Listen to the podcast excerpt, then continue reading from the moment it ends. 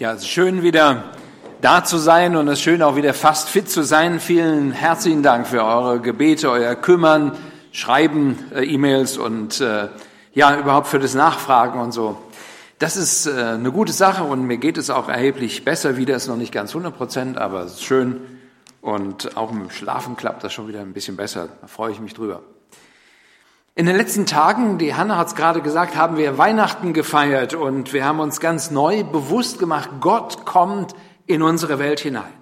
Eigentlich ist es unglaublich. Schalt die Nachrichten ein und es hört überhaupt nicht auf. Ja, Terroranschläge, Flüchtlingsströme, Tod, Kinder ohne Eltern, herzzerreißende Einzelschicksale, die man da mitbekommt, Negatives wie aber auch Positives. Und täglich kommen mehr Fremde in unser Land und wir Deutschen sind innerlich irgendwo so hin und her gerissen zwischen Hilfsbereitschaft und Furcht auf der anderen Seite. Und das Ganze ist nicht leicht. Aber gerade Weihnachten redet von Veränderung.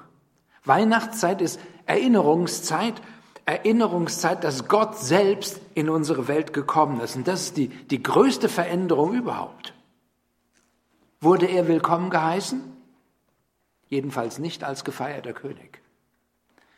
Gott kam selber als Fremder. Baby in der Futterkrippe. Als Kleinkind musste er mit seinem Adoptivvater, musste ihn seinen Adoptivvater mit auf die Flucht nehmen vor einem System, das ihn killen wollte. Er kam in eine Welt, die ihm gehört und noch nicht mal die damals Frommen nahmen ihn auf. Ich finde es richtig krass. Doch wisst ihr, was mich begeistert? Mich begeistert ist, er hat sich nicht davon abhalten lassen zu kommen.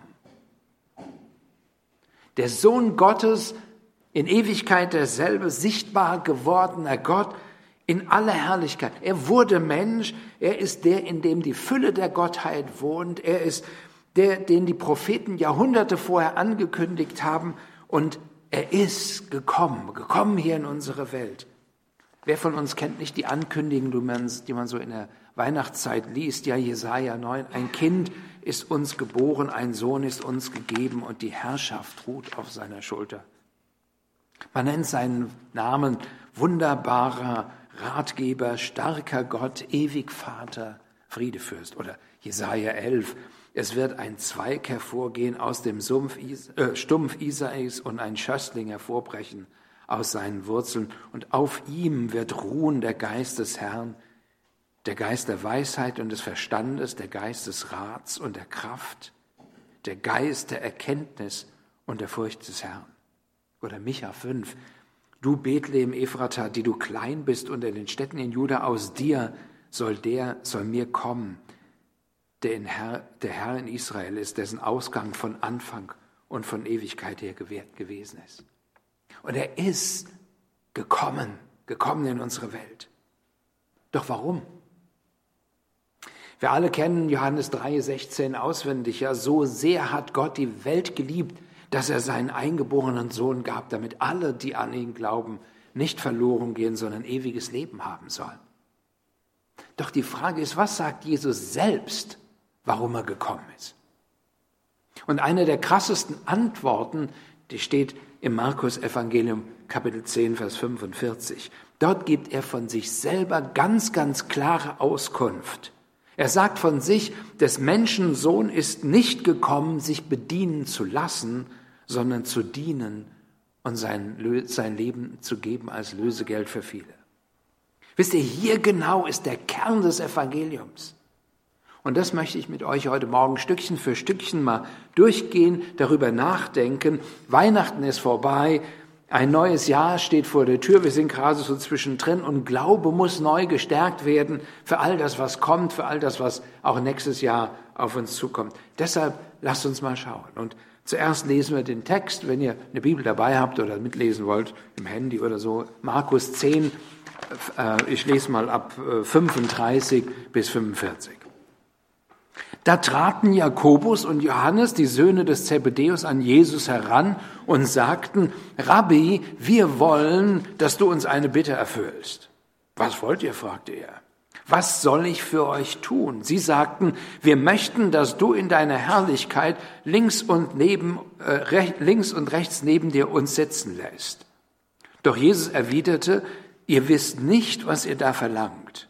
Könnt ihr den bitteren Kelch austrinken, den ich trinken werde, und die Taufe auf euch nehmen, mit der ich getauft werden muss? Ja, das können wir, erklärten sie. Jesus erwiderte, dem Becher, den ich trinken muss, werdet ihr zwar auch trinken und die Taufe, die mir bevorsteht, werdet auch ihr empfangen, doch ich kann nicht bestimmen, wer auf den Plätzen rechts und links neben mir sitzen wird. Dort werden die sitzen, die Gott dafür vorgesehen hat. Die anderen zehn hatten das Gespräch mit angehört und ärgerten sich über Jakobus und Johannes. Da rief Jesus sie zu sich und sagte, ihr wisst, wie die Herrscher sich als Herren aufspielen und die Großen ihre Macht missbrauchen. Bei euch aber soll es nicht so sein. Wer bei euch groß sein will, soll euer Diener sein. Und wer bei euch der Erste sein will, soll der Sklave von allen sein. Auch der Sohn des Menschen ist nicht gekommen, sich bedienen zu lassen, sondern zu dienen und sein Leben als Lösegeld für viele zu geben. Warum überhaupt war es, dass Jesus so einen Satz gesagt hat, so eine Aussage? Zuerst lasst uns mal diesen Kontext ein bisschen anschauen. Es war gerade Jesus auf dem Weg nach Jerusalem und er sagt, ich bin hier auf dem Weg nach Jerusalem, aber macht euch keine Illusion, das ist nicht der Weg zur Krönung. Nein, der Weg, den ich gehen werde, ist ein Weg ins Leid. Es war so, als hätten die Jünger überhaupt nicht hingehört. Jesus sagt diese Worte ganz klar und deutlich. Und was passiert? Zwei Jünger, Johannes und Jakobus, die kommen und sagen, wir wollen, dass du uns, dass du uns das tust, was wir dich bitten. Das ist eine interessante Sache. Ich meine, Gebet ist grundsätzlich eine tolle Angelegenheit. Hier, der Ton ist ein bisschen ungewöhnlich natürlich. Ja, wir, wir wollen, dass du uns jetzt unsere nächste Bitte erfüllst. Das klingt schon ein bisschen vermessen, aber schauen wir mal, wie wird Jesus reagieren? Und er sagt, was wollt ihr, dass ich euch tun soll? Wünschst du dir nicht auch manchmal genauso ein Angebot? Bernd, Reinhold, Frieda, Friedrich, Anita, was möchtest du heute, dass ich dir tun soll? Welchen Wunsch hast du? Boy, wie sehr wünsche ich mir das. Und nicht nur einmal, sondern immer wieder. Und wie gut ist es dann, wenn wir dann in diesem Moment eine richtig vernünftige Antwort haben. Hier kamen also Johannes und Jakobus, zwei gestandene Männer. Jesus, wir wollen, dass du uns was gibst. Und Jesus sagt, was wollt ihr denn, was ich für euch tun soll? Ich weiß nicht, wie es euch geht. Ja, immer wenn ich biblische Namen in der Bibel, so, wenn die mir begegnen, da habe ich gleich irgend so, so eine Art Bild, so eine Vorstellung vor meinem inneren Auge. Mose und äh, Elia und Abraham und äh, Esther und so, dann habe ich immer gleich irgendwelche Vorstellungen. Wenn ich jedenfalls an Johannes denke, dann denke ich an einen so einen richtig liebevollen, freundlichen, sanftmütigen Mann. Wenn ich dagegen an Paulus denke, dann denke ich an ganz anderen Typen. Eher so jemand geradeaus, kein Schwanken, eine klare Linie, klare, durchdachte Überlegungen und so Überzeugung, eher so ein bisschen in der härteren Richtung. Johannes allerdings, Johannes, der, das verbinde ich immer mit Liebe und Freundlichkeit und so. Ich finde es interessant, denn die Bibel schildert ihn und seinen Bruder ganz, ganz anders. Die Bibel gab ihm und seinem Bruder Jakobus den Spitznamen Donnersöhne. Und eins ist klar, das ist kein Kompliment, ja. Ein Donnersohn ist jemand, der beim geringsten, dem beim geringsten Anlass der Hut hochgeht. Johannes, so ein Donnersohn. Er und sein Bruder kommen also zu Jesus und Jesus sagt, was soll ich für euch tun? Wir wollen, dass du uns sitzen lässt zu Rechten und Linken, wenn du in deiner Herrlichkeit bist. Wisst ihr, selbst wenn wir keine direkte Ahnung haben, was Sitzen zur Rechten und zur Linken genau bedeutet, ist es doch klar, dass es um hier etwas um was ganz Besonderes geht. Jeder versteht, es ist nicht der geheime Wunsch, Jesus, ich habe Lust, am himmlischen Pförtnerhäuschen zu sitzen. Nein, rechts und links neben dir, das ist so ein bisschen wie die rechte Hand vom Chef. Und Jesus reagiert, ihr habt ja gar keine Ahnung, um was ihr da bittet. Wow! Ich dachte immer, beten ist gut und ich glaube, da stimmen wir auch alle überein. Und offensichtlich ist es möglich, etwas zu erbeten und keine Ahnung davon zu haben um was du da wirklich betest. Das muss man mal einsinken lassen. Allerdings verurteilen wir die beiden mal nicht so schnell. Ja. Es war ja nicht alles schlecht, was die da gerade sagten. In einem Punkt hatten die beiden absolut hundertprozentig recht und ich finde es richtig toll. Sie waren zwei, die mit 100%iger, absoluter Gewissheit damit rechneten, dass Jesus wirklich in der Herrlichkeit den zentralen Platz einnehmen. Davon waren sie überzeugt, null Zweifel. Und das ist mehr, als von vielen anderen gesagt werden kann, auch von vielen anderen Jesus-Nachfolgern. Möglicherweise dem einen oder anderen heute Morgen hier. Woher ich das weiß? Na ja, wenn du wüsstest, dass nächste Woche der Ölpreis um die Hälfte fällt, dann würdest du nicht heute deinen Tank füllen wollen, oder? Wenn du wüsstest, dass das Flugzeug, dass das ein Flugzeug dich später wirklich, ein Flugzeug später, das du gebucht hast, ja, dich äh, wirklich sicher ans Ziel bringen würdest, das aber, wo du gerade einsteigen wolltest, wegen technischen Effekt abstürzen würdest, würdest du lieber diese Zeitverzögerung in Anspruch nehmen. Oder? Wenn du wirklich davon überzeugt bist, dass Jesus in der Herrlichkeit den Thron im Zentrum einnehmen wird, alle seine Feinde besiegen wird und alles regieren wird, dann folgst du ihm und nicht seinen Feinden. Wenn du wirklich davon überzeugt bist, dass das so ist, dann schaust du weder rechts noch links. Johannes und Jakobus, die waren wirklich echt überzeugt. Jesus wird in der Herrlichkeit den zentralen Thronplatz einnehmen. Sie rechteten mit Jesu Macht und Herrlichkeit. Ich kann euch sagen, das ist absolut toll. Das ist, hier lagen sie hundertprozentig richtig. Wo sie nicht so richtig lagen, es war der Weg dorthin. Ihr wisst nicht, was ihr da verlangt. Könnt ihr den bitteren Kelch austrinken, den ich trinken werde? Und auch die Taufe auf euch nehmen, mit der ich getauft werden muss? Oh, das können wir sagen. Nee. Becher, also Kelch und, und Taufe, da hat man nicht den Eindruck, dass sie wirklich verstanden, was da, um was es geht. Was tun sie? Sagen deshalb einfach mal, können wir. Nur Becher und Taufe, was ist das eigentlich? Das sind offensichtlich Bilder. Mit dem einen kriegt man Flüssigkeit in sich rein, mit dem anderen wird man in Flüssigkeit getaucht. Becher, Kelch und, und Taufe. Allerdings, ehrlich gesagt, bringt es uns auch nicht weiter. Ja. Deshalb nochmal, was ist das? Kelch und Taufe. Vielleicht erinnert ihr euch, Jesus redet selber von diesem Kelch.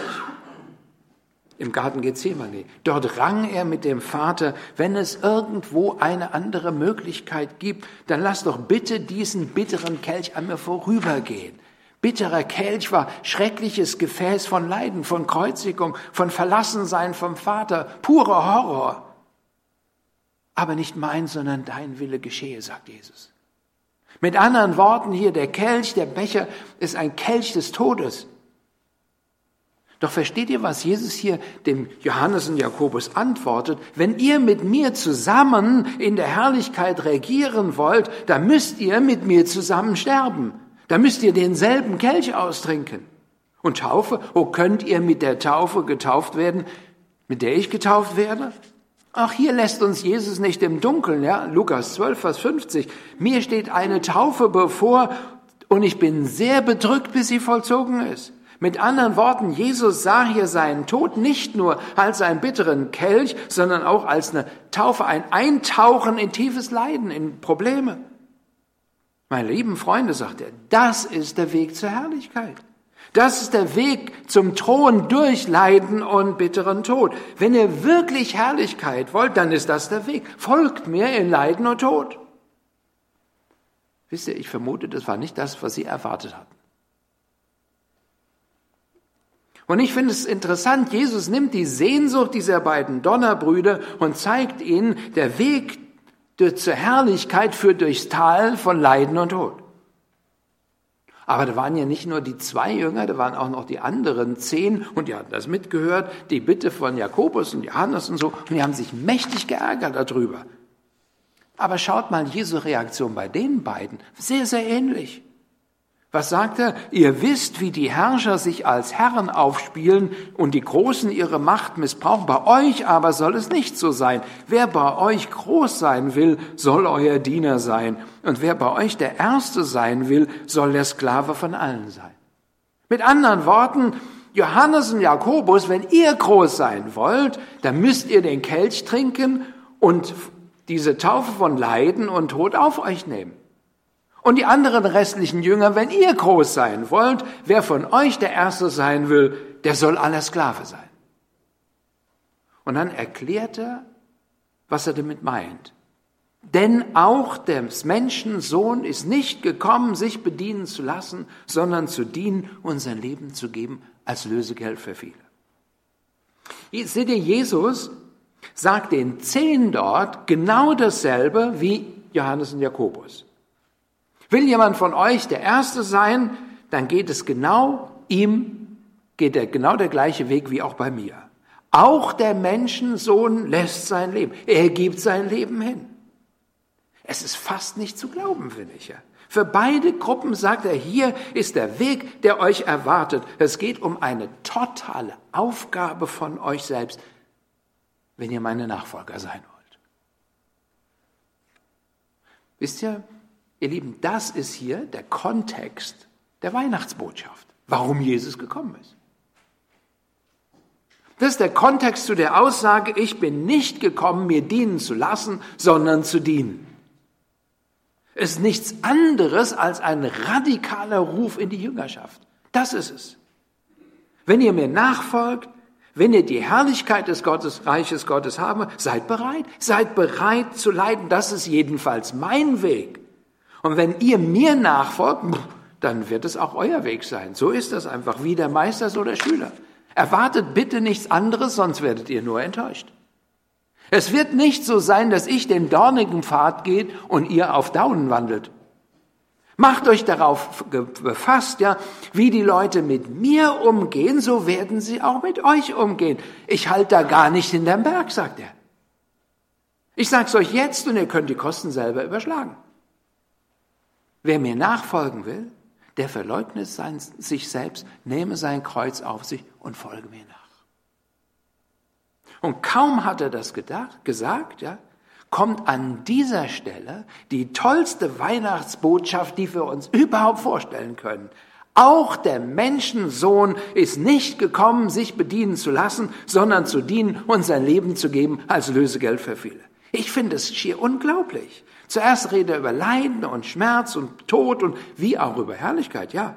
Und dann sagt er etwas, das wir heute kaum richtig selber auf die Reihe kriegen. Auch der Menschensohn ist nicht gekommen, sich bedienen zu lassen, sondern zu dienen und sein Leben zu geben als Lösegeld für viele.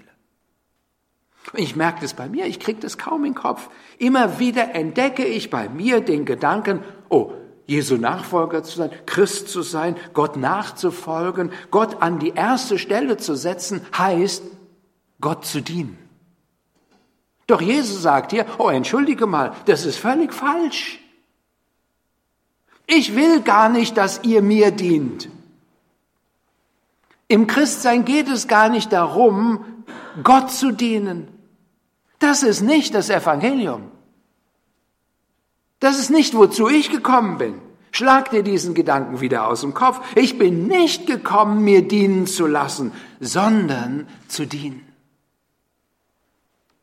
Wow, und er gibt uns hier auch nicht einfach so ein Beispiel, oh, wenn ihr Christen seid, dann möchte ich gerne, dass ihr euch so verhaltet wie Mutter Teresa. Oder folgt meinem Beispiel in der Weise, wie ich diene, dann dient ihr auch mal bitte.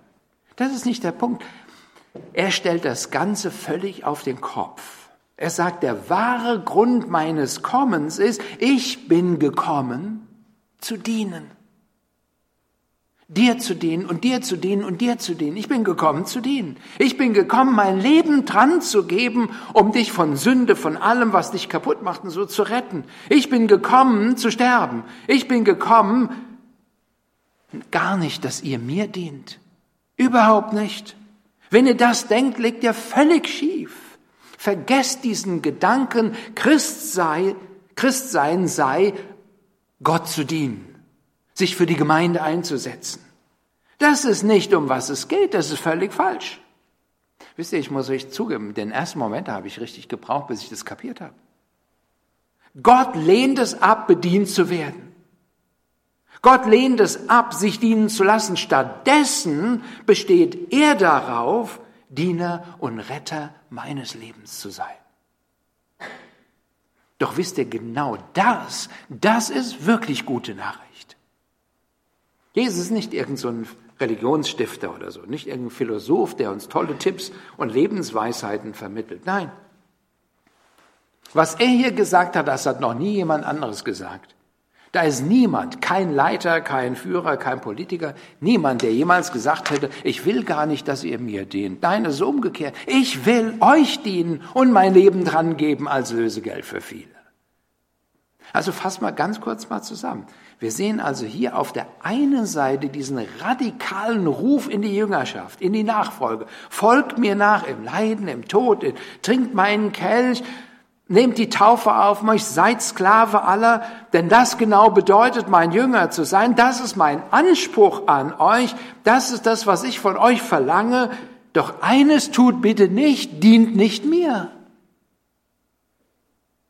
Und damit wir richtig verstehen und es auch richtig sehen, schiebt er sofort seine Begründung hinterher, den wahren Grund, den er da gibt, und das haut ein Schier vom Hocker. Denn er sagt, denn auch der Sohn des Menschen, denn auch, das ist hier ist ein Begründungswort, was da steht, auch im Griechen, ja. Auch der Sohn des Menschen ist nicht gekommen, sich dienen zu lassen, sondern zu dienen. Mit anderen Worten, die Beziehung, die mich und dich verbindet, ist, ich bin der Dienende, nicht du. Nicht du arbeitest für mich, ich arbeite für dich.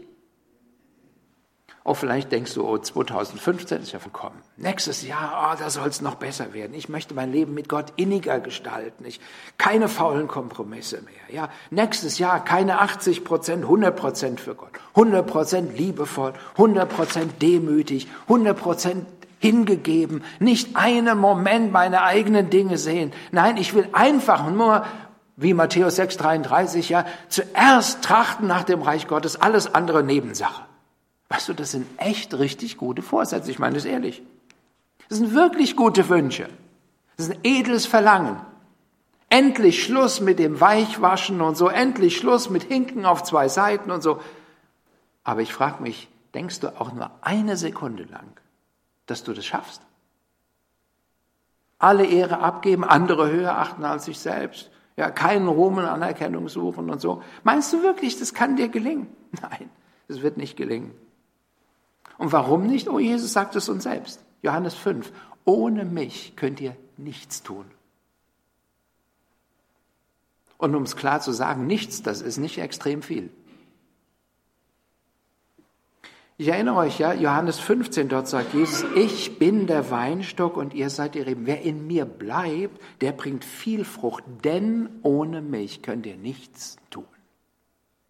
Wisst ihr, das ist eine ganz klare Ansage. Ohne mich könnt ihr den Kelch nicht austrinken. Ohne mich könnt ihr diese Taufe nicht auf euch nehmen. Ohne mich könnt ihr nicht einander dienen. Ohne mich könnt ihr nicht den anderen höher achten als euch selbst. Ohne mich könnt ihr nicht der Sklave aller anderen sein. Ohne mich könnt ihr nichts. Ihr müsst in mir bleiben. Und nicht in euch. Sonst geht das nicht. Ihr müsst mir erlauben, euch zu dienen. Sonst geht da gar nichts. Wie gesagt, in den letzten Tagen, so jetzt haben wir nachgedacht, dass Gott in diese Welt gekommen ist. Und hier sehen wir, während er kommt, hat er zwei Dinge. Einmal einen Anspruch und zweitens eine Verheißung. Der Anspruch ist, ich will dein Leben. Völlig, ganz, 100 Prozent. Nimm dein Leben, opfere es, lege es auf den Altar, gib's für andere hin, ja, diene ihnen. Das ist mein Anspruch. Und ich kann euch sagen, das ist echt richtig viel. Ehrlich gesagt, es ist unmöglich. Dieser Anspruch ist so hoch, das geht gar nicht. Da haben schon andere Typen vor uns gescheitert. Vielleicht erinnert ihr euch an diesen reichen Jüngling. Ja? Ein toller Typ, gesegnet mit Reichtum und, und Gesundheit, so begeistert von Gott. Ja, ich gebe mein Leben hin für Gott und so, halte die Gebote, setz mich ein. Und meine Frage ist nur, was, was kann ich noch tun, damit ich wirklich die Garantie für ewiges Leben in der Tasche habe? Und Jesus schaut ihn an und hat ihn richtig lieb und sagt, da gibt's nur eins, mach ganze Sache. Weißt du, geh hin, verkauf alles, was du hast und folg mir nach. Und der junge Mann, der hörte den Anspruch von Jesus, so hatte sich Gott nicht vorgestellt. Und überhaupt hatte er schon einen Gott in seinem Leben und den wollte er eigentlich nicht aufgeben. Und was tut er? Er ging traurig weg. Denn er war sehr reich. Und das ist immer so. Das ist immer so. Wenn sich jemand als sehr reich einschätzt, und dabei ist es völlig egal, Reichtum von welcher Sorte, der wird logischerweise das Abgeben als großen Verlust empfinden. Das ist so. Und so war Jesus Kommentar dort, oh, wie schwer ist es doch für einen Reichen, in das Himmelreich Gottes zu kommen. Da schlupft ja eher ein Kamel durch ein Nadelöhr. Und die Jünger, die, die waren absolut schockiert. Meister, wer, wer kann dann überhaupt noch gerettet werden? Und Jesus sagt, um es genau auf den Punkt zu bringen, ja, es geht nicht.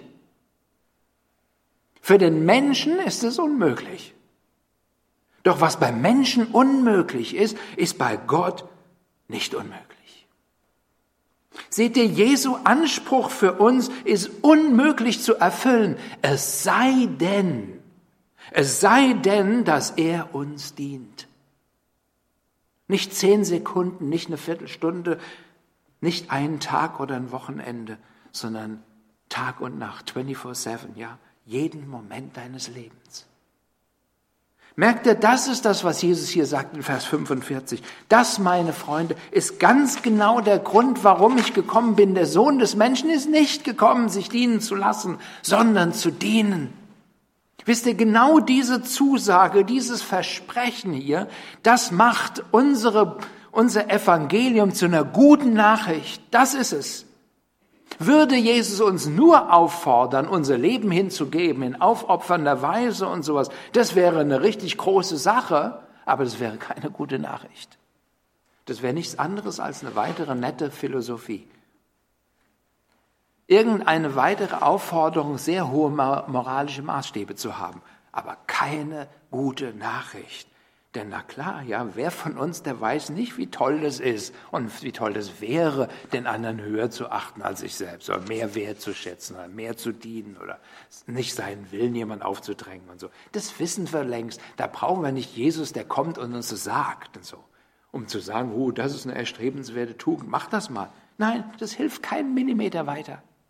Was wir dagegen schon brauchen, ist Errettung von Schuld, Errettung von Tod, Errettung von Tod und Teufel. Was wir schon brauchen, ist Kraft, um diesen Kelch auszutrinken und zu dienen. Wir brauchen keine neuen Aufforderungen.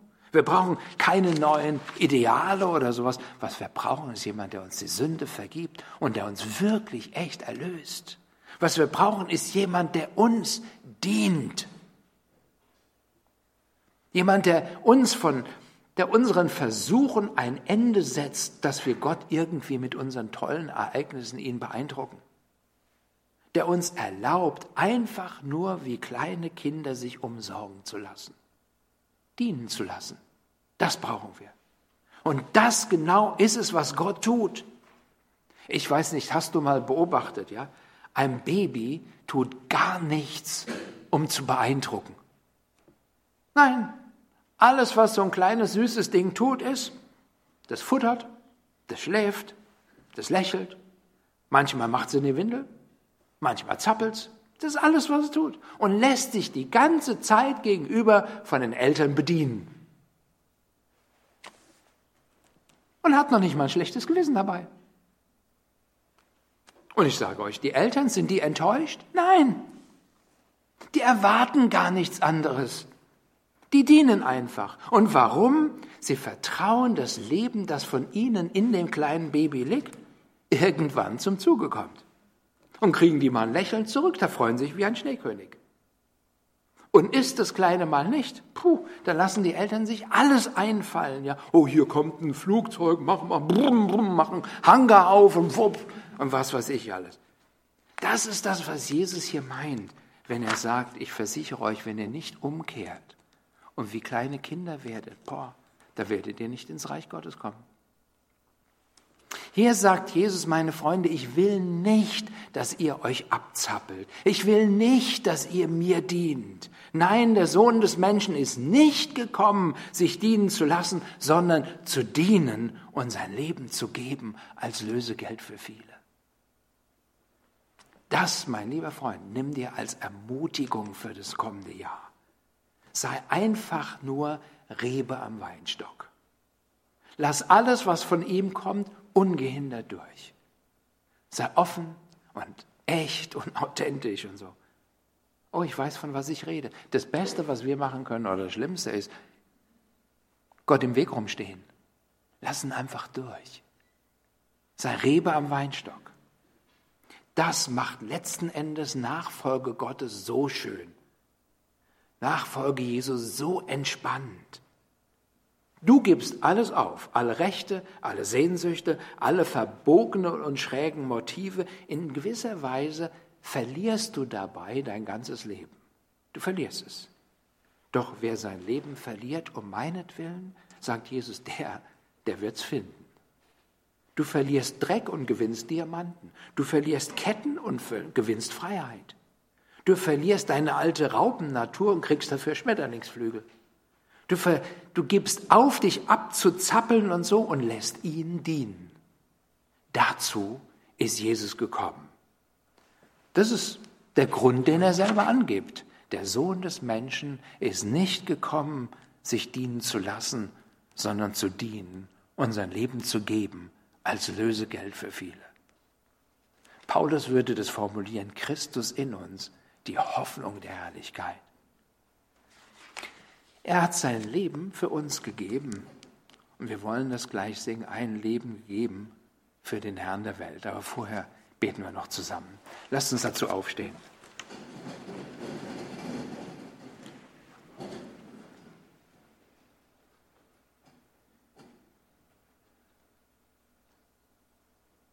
Herr Jesus, diese Worte, die sind so revolutionär. Und da gibt es viele Dinge in mir, die dem widerstreben, dass du mir einfach nur so dienst und ich nichts dafür tun kann. Ich bitte dich, dass du uns allen hilfst, dass wir dir diesen ganzen Raum geben. 100 Prozent du. Und es unterstreicht dein Wesen und dein Charakter, was du für ein Gott bist, dass du dir nicht dienen lassen willst, sondern dass du uns dienst und dass du dein Leben dran gibst, als Bezahlung, als Lösegeld, als für all das, was mich schädigt. Ich danke dir so sehr, dass du so ein Gott bist. Und bitte mach du uns zu ganzen Nachfolgern in dieser Weise. Danke, dass du dein Leben dran gegeben hast, auch für mich. Amen.